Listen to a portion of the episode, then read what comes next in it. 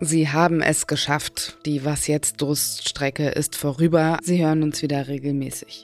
Heute ist Dienstag, der 2. Januar. Sie können wieder einkaufen gehen und ein bisschen vorausblicken auf das, was uns 2024 bevorsteht. Aus der nationalen Perspektive, wir analysieren die innenpolitischen Herausforderungen, die in Deutschland auf uns zukommen. Und aus der internationalen Perspektive, in den USA stehen in diesem Jahr die Präsidentschaftswahlen an und weshalb die Kandidatur von Donald Trump wahrscheinlich ist, das erfahren Sie hier. Ich bin Azadeh Peschman, wünsche Ihnen ein frohes neues Jahr und gebe ab an die Nachrichten. Ich bin Matthias Peer. Guten Morgen. Die Zahl der Toten ist nach der Erdbebenserie in Japan auf über 20 gestiegen. Das berichten lokale Medien. Unter den Trümmern von eingestürzten Gebäuden werden nach wie vor Menschen vermutet. Mit Blick auf die Rettungsversuche sprach Ministerpräsident Fumio Kishida von einem Wettlauf gegen die Zeit. In der Erdbebenregion gebe es erhebliche Schäden. Laut der japanischen Meteorologiebehörde wurde das Land seit Montag von insgesamt 155 Beben erschüttert, davon eines der Stärke 7,6. Tsunami-Warnungen sind inzwischen aufgehoben worden. Die Likud-Partei von Israels Regierungschef Benjamin Netanyahu zeigt sich empört über die Aufhebung eines Kernelements der umstrittenen Justizreform durch das oberste Gericht. Die Entscheidung widerspreche dem Willen des Volkes nach Einigkeit in Zeiten des Krieges, heißt es in einer Stellungnahme. Das Gericht hat am Montag eine von Netanyahu vorangetriebene Grundgesetzänderung gekippt. Diese sollte den obersten Richtern künftig die Möglichkeit nehmen, gegen unangemessene Entscheidungen der Regierung vorzugehen. Vertreter der Opposition reagierten erfreut über das Urteil. Redaktionsschluss für diesen Podcast ist 5 Uhr. Im vergangenen Jahr haben wir hier bei Was Jetzt auch ab und an über einen ehemaligen US-Präsidenten gesprochen, der momentan zwar kein politisches Amt innehat, aber trotzdem häufig in den Schlagzeilen war. Die Rede ist von dem ehemaligen US-Präsidenten Donald Trump. In diesem Jahr finden in den USA Präsidentschaftswahlen statt und Donald Trump möchte sich als Kandidat aufstellen lassen. Das ist sicherlich eines der Themen, das uns in diesem Jahr viel beschäftigen wird und auf das ich mit unserer USA-Korrespondentin Johanna Roth vorausgeblickt habe. Sie hat mir meine Fragen per Sprachnachricht beantwortet und ich habe sie als erstes gefragt, wie wahrscheinlich eine Wahl zwischen Biden und Donald Trump in diesem Jahr ist. Ja, im Moment gibt es wenig, was dagegen spricht. Joe Biden ist bereits der erklärte, wenn auch noch nicht nominierte Kandidat der Demokratischen Partei und Donald Trump führt mit einem so großen Abstand die Umfragen und die Prognosen der Republikanischen Partei an, dass das schon ziemlich bemerkenswert wäre, wenn sich das noch dreht. Zumal sich ja in den vergangenen Monaten gezeigt hat, dass es offenbar nichts gibt, was Trumps Rückhalt bei seinen AnhängerInnen irgendwie gefährdet oder bröckeln lässt. Nicht mal die Aussicht, dass er im Gefängnis landen könnte. Und es gibt halt vor allem auch keine wirkliche Gegenbewegung in der Partei.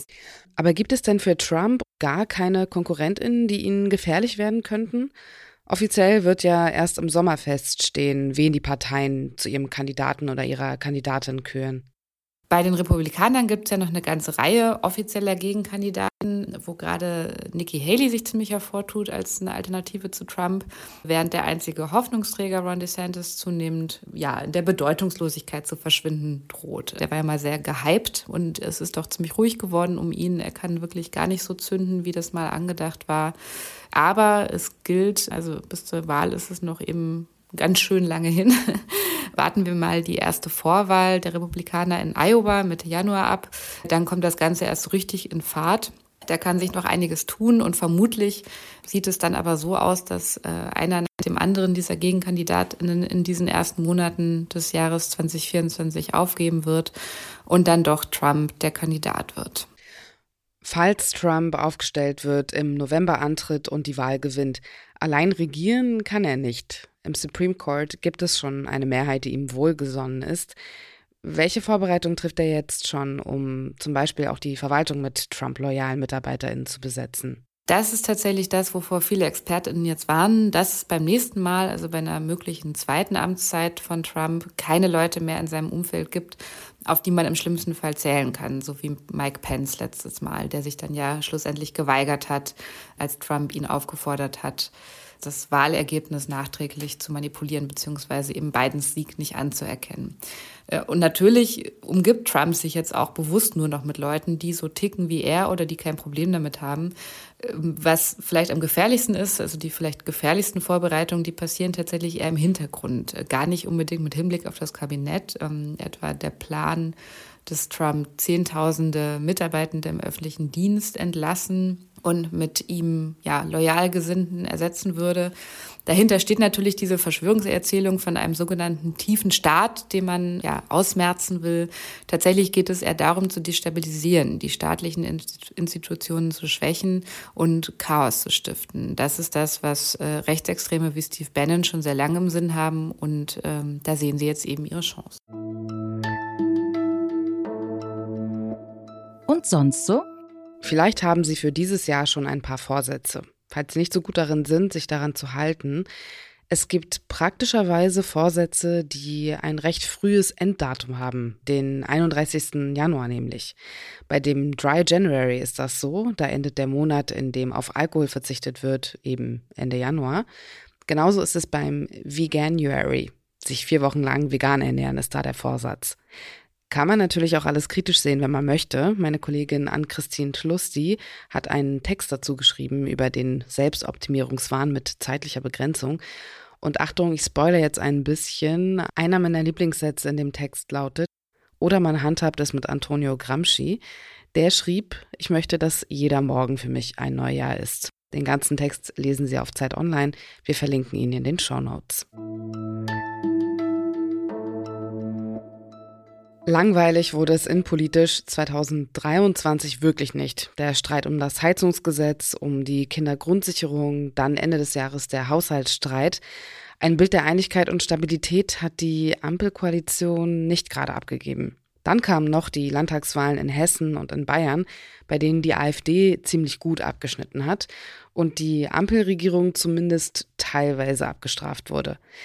Und was jetzt 2024 innenpolitisch auf uns zukommen könnte, das bespreche ich mit Fabian Reinbold, als Leiter der Innenpolitik bei Zeit Online prädestiniert dafür, mit mir zusammen in die Glaskugel zu schauen. Hallo Fabian. Hallo Azadeh, frohes neues Jahr. Danke dir auch. Der Haushaltsstreit hat die Opposition, namentlich Markus Söder, dazu bewogen, noch im letzten Jahr Neuwahlen zu fordern. Könnte das in diesem Jahr wirklich passieren?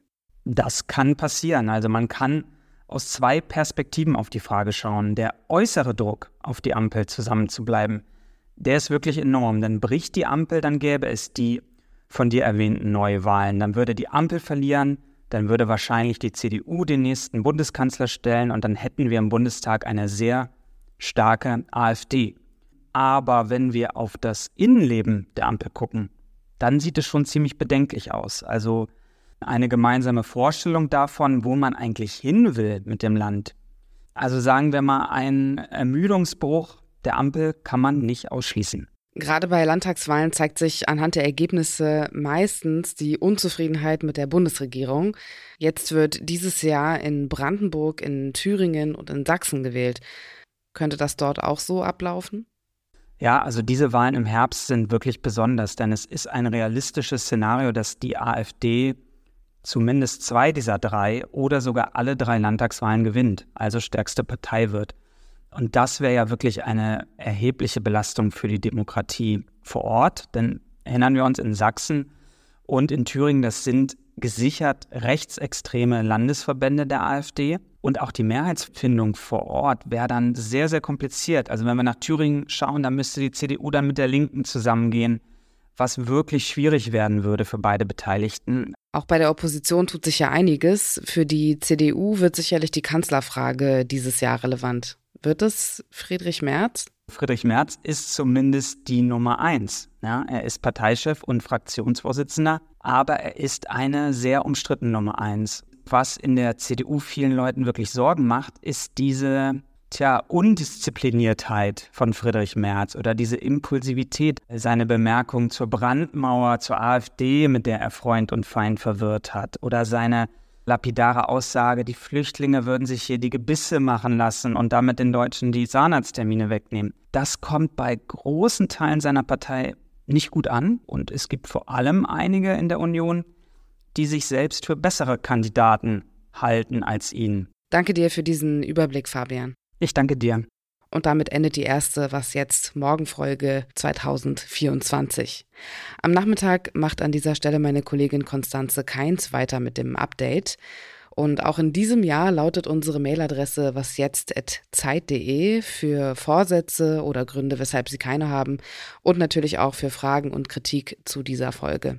Ich bin Azadeh Peschman. Kommen Sie gut durch den Tag.